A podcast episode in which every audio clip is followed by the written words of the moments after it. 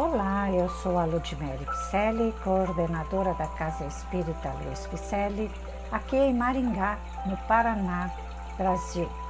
E eu estou fazendo a leitura de mensagens ditadas por vários espíritos e que se encontram no livro O Espírito da Verdade, que foi psicografado por Francisco Cândido Xavier e Valdo Vieira. Estas mensagens são reflexões de O Evangelho segundo o Espiritismo, hoje no capítulo 11, item 7, feita pelo Espírito de Escol, André Luiz. Hoje o capítulo intitula-se No Retoque da Palavra. Seja onde for, não afirme detesto esse lugar. Cada criatura vive na terra dos seus credores. Ouvindo a frase infeliz, não grite, é um desaforo. Em vigilância alheia, pede a nossa vigilância maior. Atravessando a madureza, não se lamente, já estou cansado. Sintoma de exaustão, vontade enferma. Sentindo a mocidade, não assevere, Preciso gozar a vida. Romagem terrestre não é excursão turística. À frente do amigo endividado, não ameace. Hoje ou nunca.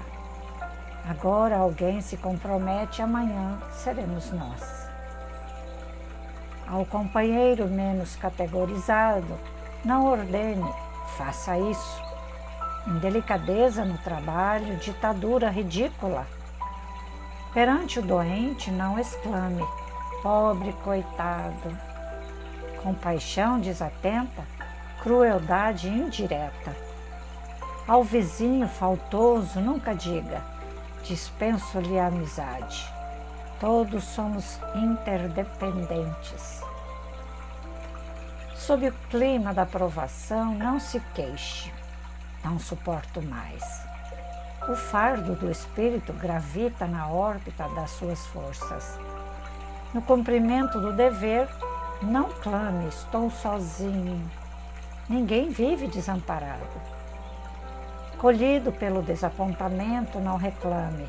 Que azar! A lei divina não chancela imprevistos. À face do ideal, não se lastime Ninguém me ajuda. No Espiritismo temos responsabilidade pessoal com Cristo. Grande André Luiz, não é mesmo? Sempre nos apontando frases de efeitos morais. Né? Vamos segui-lo? Vamos continuar estudando suas palavras no retoque da palavra? Pois é. Nossa palavra tem um poder magnânimo.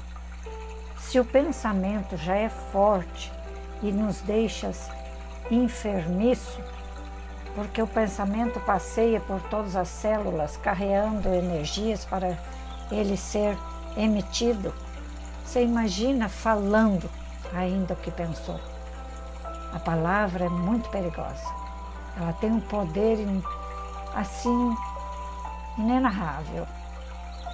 Mas então, sabedores que somos, que a palavra tem poder, vamos seguir o que André Luiz nos disse, né?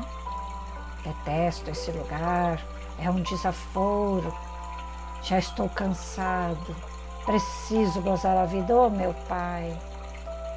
Entendamos o que estamos fazendo aqui, primeiramente, aqui neste planeta qual o motivo da nossa reencarnação? Por que nascemos ali, ou acolá, naquela família, ou somos jovens ou idosos?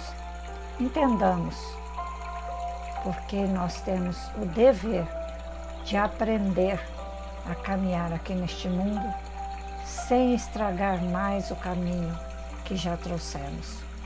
Já trouxemos provas de expiações que não haveriam necessidade de estar conosco. Poderemos mudar esse caminho, mudar essa trajetória. e sermos felizes com certeza no nosso caminhar, não é mesmo? A convite dos bons espíritos, Chico Xavier e Valdo Vieira psicografaram as páginas deste livro, O Espírito da Verdade. Este que estamos fazendo a leitura. Um se responsabilizando pelas primeiras mensagens de números ímpares e o segundo, que é o Valdo Vieira, pelas de números pares, em reuniões íntimas e públicas lá em Uberaba, Minas Gerais, principalmente nas noites de quartas-feiras e sábados, no período de 1956 a 1961. Então, vamos lá, vamos aprender com eles, porque eles montaram um livro de psicografia trazido de espíritos de escola, como este André Luiz, que fez essa reflexão no retoque da palavra.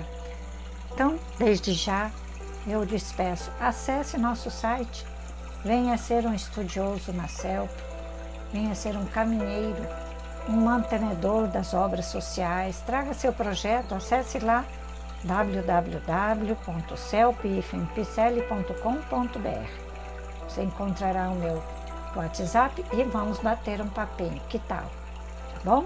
Temos lives, temos palestras, emanação à distância de magnetismo, temos vários cursos lá na CELP que você vai gostar. Repasse esse podcast para seus amigos, seus familiares. Tenho certeza que eles irão gostar de entender um pouquinho sobre o Evangelho segundo o Espiritismo. Desde já, receba o meu abraço carinhoso e muita paz.